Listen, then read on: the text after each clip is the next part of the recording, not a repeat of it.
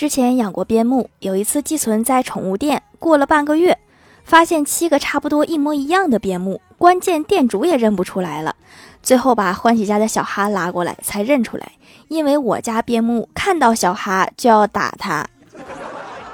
这是一种看到傻子忍不住就要动手的习惯。